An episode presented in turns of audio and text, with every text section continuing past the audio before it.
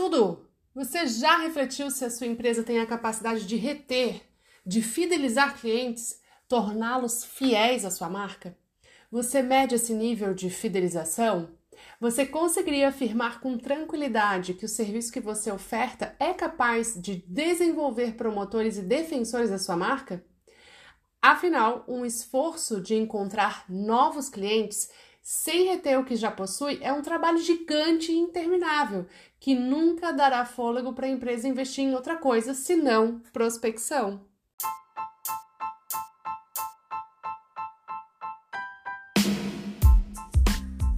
Oi! Eu me chamo Georgina, mas você pode me chamar de G, principalmente se a essa altura do campeonato você já fidelizou comigo, né? Você já escutou todos os podcasts que antecederam esse, a gente já tá mais que amigo, a gente tá friends.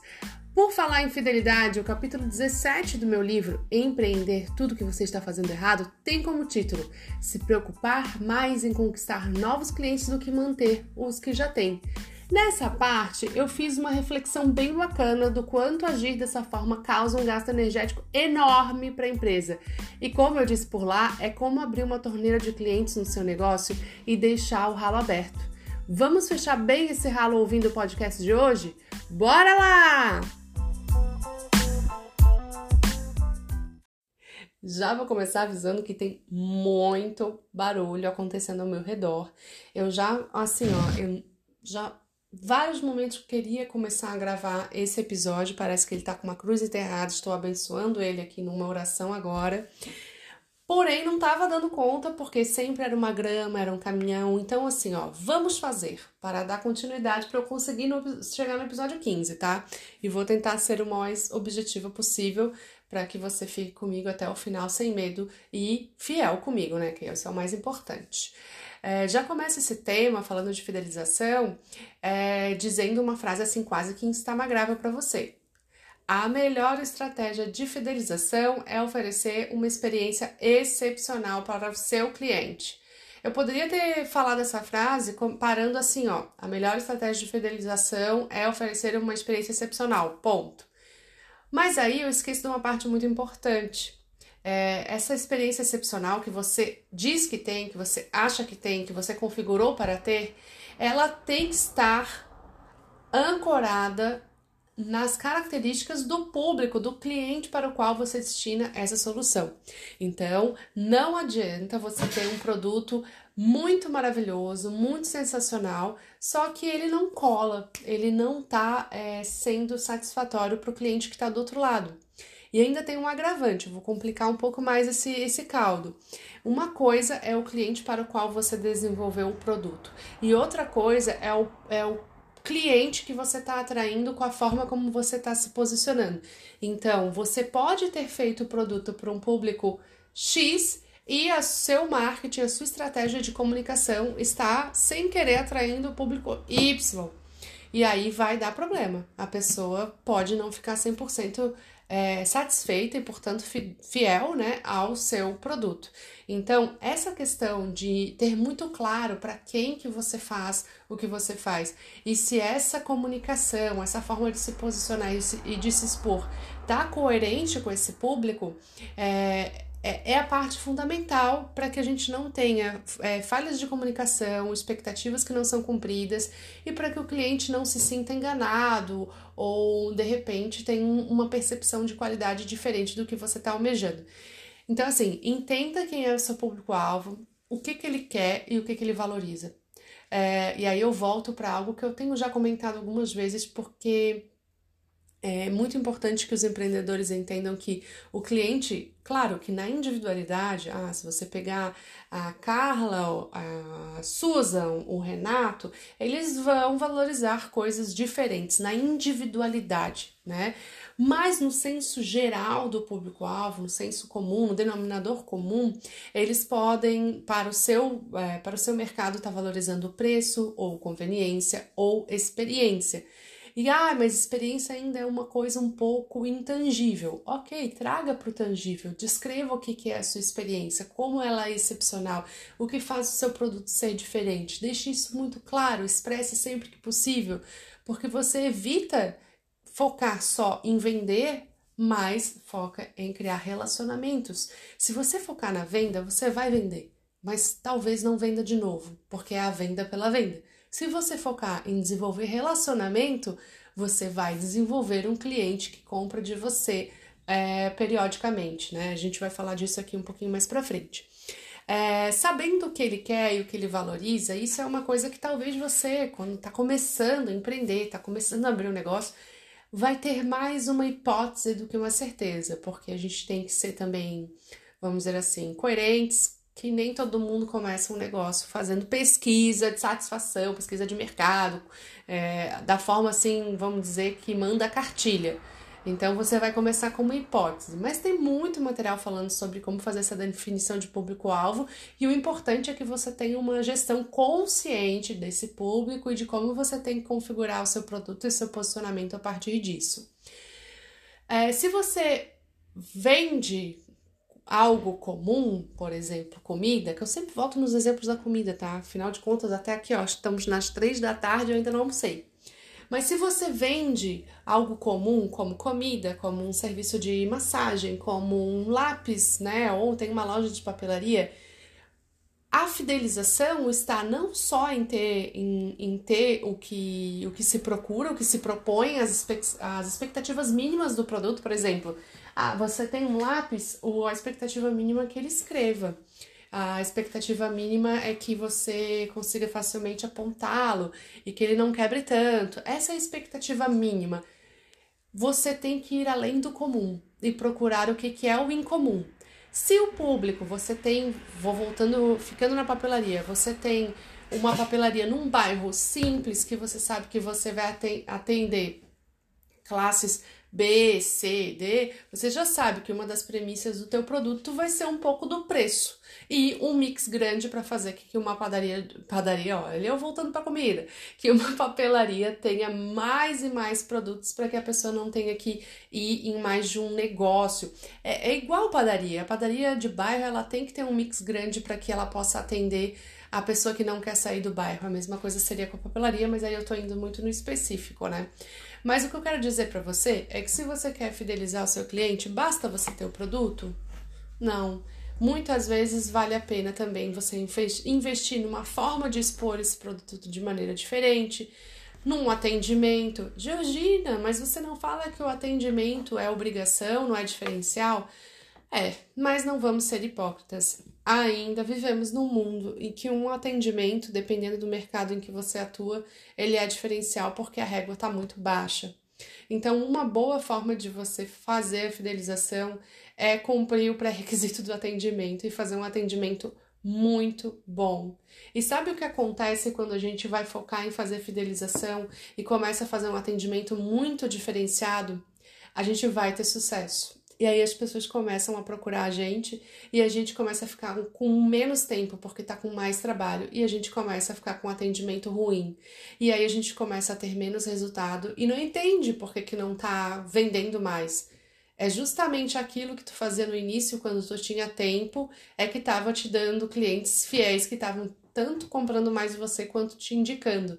Então, quando eu falei de diferencial, né? Aí nas mídias quem me acompanha sabe que o diferencial tem que ser sustentável para que você consiga ter clientes a longo prazo, fiéis, você tem que sustentar aquilo pelo qual ele te valorizou e foi fiel a você. Por exemplo, a fidelização mediante um atendimento fora do padrão, um atendimento muito top, para não dizer um termo técnico assim, um palavrão, né?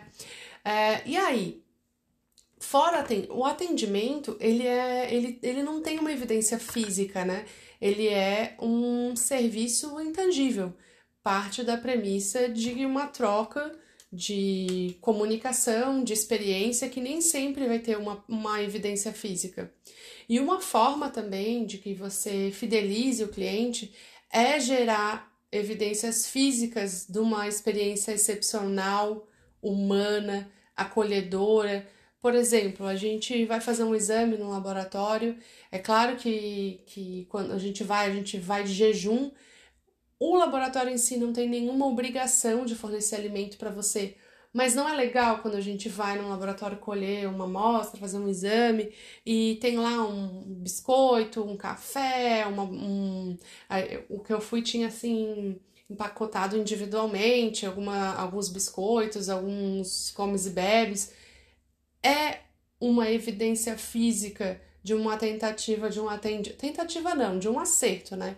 de um atendimento mais humano, mais acolhedor, que entende o público que está entrando ali, que aquele público está em jejum e que ele precisa comer alguma coisa quando sai do exame, né? Então, não estou falando, olha, bote bolacha no, no seu ponto de venda, estou dizendo como que dentro de uma experiência é, de atendimento, de serviço, você pode incluir evidências físicas que tornem a tua experiência mais excepcional, mais humana e mais acolhedora. Quer ver algo que eu particularmente já tô achando até assim, ó, que, que, que já é batido no sentido que eu já vi tanto e mesmo assim eu vejo pessoas que ainda se surpreendem, é quando a gente faz compra online e recebe uma carta próprio punho da empresa do qual a gente comprou. A gente quer se relacionar às pessoas e é, com as pessoas. E é tão legal quando a gente percebe que a nossa compra ela não foi fria, que teve uma pessoa ali que separou aquele pedido, que mandou um recadinho, mesmo que hoje em dia isso seja tão comum que a gente já entende que faz parte do processo, ainda é valorizado como uma, um diferencial, uma experiência humana e acolhedora. Então, analise o seu processo, a sua experiência de cliente dentro do seu negócio, do início ao fim, desde a pré-compra até a pós-venda, pré-venda até a pós-venda.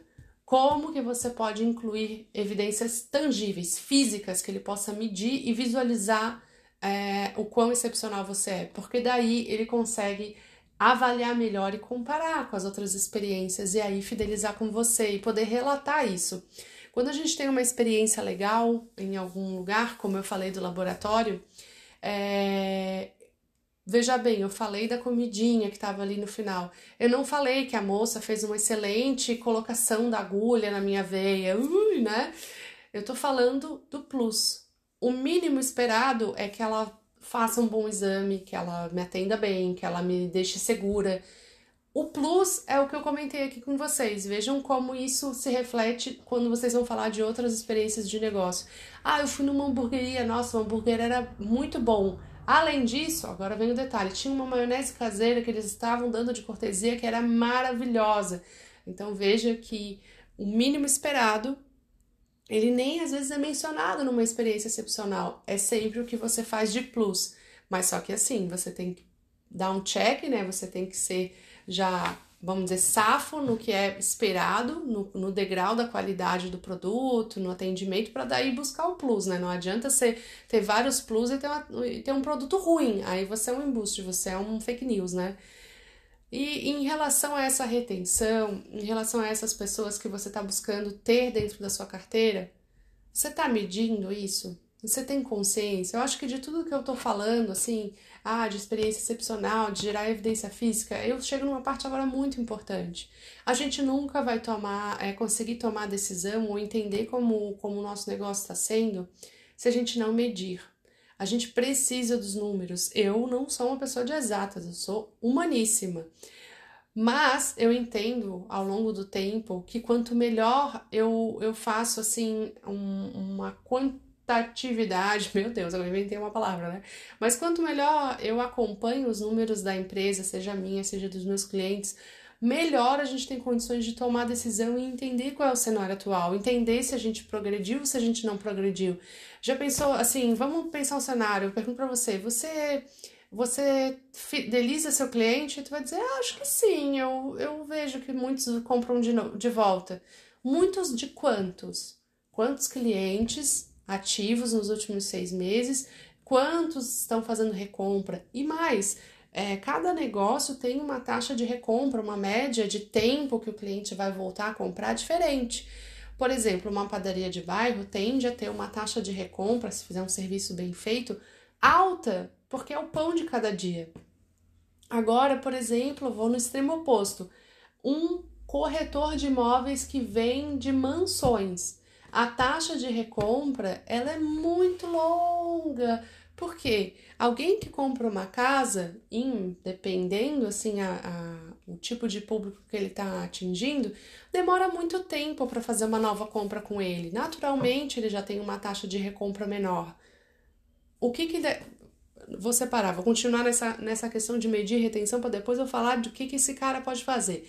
Mas em relação à retenção, primeiro avalie qual é o tempo médio de, de um cliente voltar a fazer compra com você.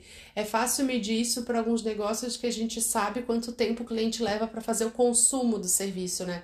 Por exemplo, vou jogar em, ali na área da papelaria de novo. O cara compra uma resma de folha com você. É, a gente sabe, tem uma ideia assim de quanto tempo vai demorar para consumir uma resma, para poder, tô falando de uma corporação, de um escritório, né? Para depois ele fazer uma nova compra contigo. Então, por que não começar a fazer esse acompanhamento para poder mandar um oi para ele dizer: "E aí, já acabou o seu papel, seu toner, já não tá na hora de fazer uma reposição?" É, vou dar um exemplo mais tangível. No caso de pet shop, o pet shop que dá a vacina, ele sabe exatamente quando tem que ser a nova vacina. Se ele tem um registro disso, ele sabe qual é a taxa de recompra, ele consegue entender se o cliente vai voltar ou não vai voltar. Porque se passou o tempo da vacina do doguinho ou do gatinho e o cliente não voltou, ou está atrasado, e aí seria muito gentil da sua parte lembrar, né? Ou ele foi comprar na concorrência e seria interessante você entender o motivo disso está acontecendo, se foi preço, se foi experiência, se foi falta de conveniência para ir na sua loja. Então, assim, medir qual é a taxa de recompra, começar a entender qual é o ciclo de compra do seu cliente e entender como é a sua retenção. Ah, minha retenção é alta, minha retenção é baixa, eu estou retendo pouco, preciso, eu estou fazendo muito mais esforço para vender para novos do que conseguindo vender para quem eu já tenho na minha carteira. E, esse, é, e, e assim, e a fidelização, gente, Vamos, vamos pensar num relacionamento. Às vezes a fidelização não acontece só pelo fato de você não estar tá tem, no tempo de dar atenção para sua pessoa. então, é, fidelizar um cliente com você, às vezes, ou muitas vezes, seria simplesmente estar sempre em contato com ele, manter o relacionamento vivo, lembrar, ter registro de informações desse cliente para que você possa estar tá enviando informações que são pertinentes para ele.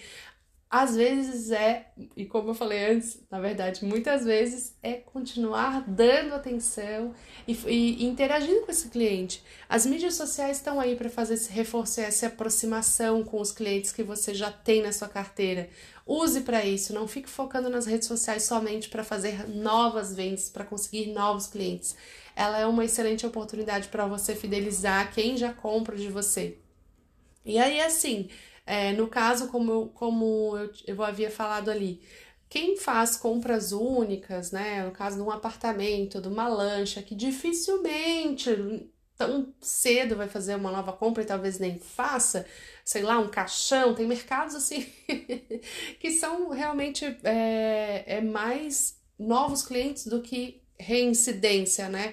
Nesse caso, não, não se exime da responsabilidade de ter uma experiência excepcional, humana e acolhedora para que eles estejam fiéis com você a ponto de lhe indicar assim que uma pessoa próxima precise do serviço. Então, tão importante é, para quem faz compra recorrente é para quem tem uma taxa de recorrência longa, porque nós queremos que quando um amigo do cliente é, está precisando comprar um apartamento, que ele diga, cara, eu comprei com o Roberto, deu tudo certo, é uma maravilha, fala com ele, ele resolveu e fez isso, fez aquilo, não, não.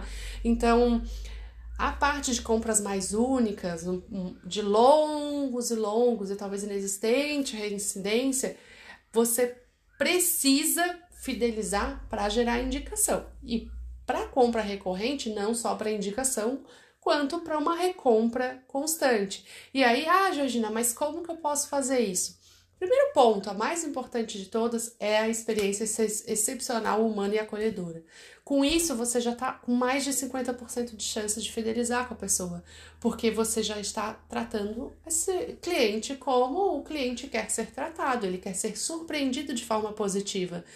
Mas quais são as outras formas? Você pode criar um cartão fidelidade, você pode criar uma gamificação, uma pontuação para ele desfrutar de algum benefício, você pode conceder algum desconto e não necessariamente no produto é, que ele já compra normalmente, mas num outro, dando a oportunidade de ele aumentar o ticket médio. Você pode oferecer benefícios para quem fidelizar com você, de repente é, oferecendo parcerias com outras operações que podem se beneficiar do seu público-alvo também, então fazer aquela, aquela parceria sem vergonha. Você pode criar um clube de vantagens para que para quem compra com você de forma reincidente. Então, a fidelização, como eu disse anteriormente, é manter um contato próximo, constante, utilizar os canais de comunicação como o WhatsApp, as redes sociais, produzir conteúdo que mantenha o cliente próximo, que ele interaja com você e que você mantenha essa chama da paixão sempre acesa. Crie, crie laços com esses clientes e, e, e, demonstra a vontade de se manter próximo. Talvez isso faça sentido para pequenas, médias empresas e as grandes pensem: não, mas eu não consigo fazer isso, eu não consigo. Então você tem que contratar alguém para fazer essa, esse sucesso do cliente, para estar tá ativo nas redes sociais. Se você é grande, você já tem porte suficiente para ter alguém que faça essa tarefa de manter a sua empresa próxima da sua carteira de clientes. E a sua carteira de clientes ali dentro tá com certeza a sua maior fonte de renda, não só a atual, mas a futura. Se você está faturando pouco, olhe para a sua carteira de clientes inativos. Fique muito, muito, muito de olho nessa carteira, porque ali tem potencial. É muito mais fácil entre duas pessoas é, você fazer uma venda para quem já comprou de você do que alguém que nunca ouviu falar de você, a não ser que a sua, a sua experiência seja muito ruim. E aí é mais fácil vender para quem não te conhece mesmo.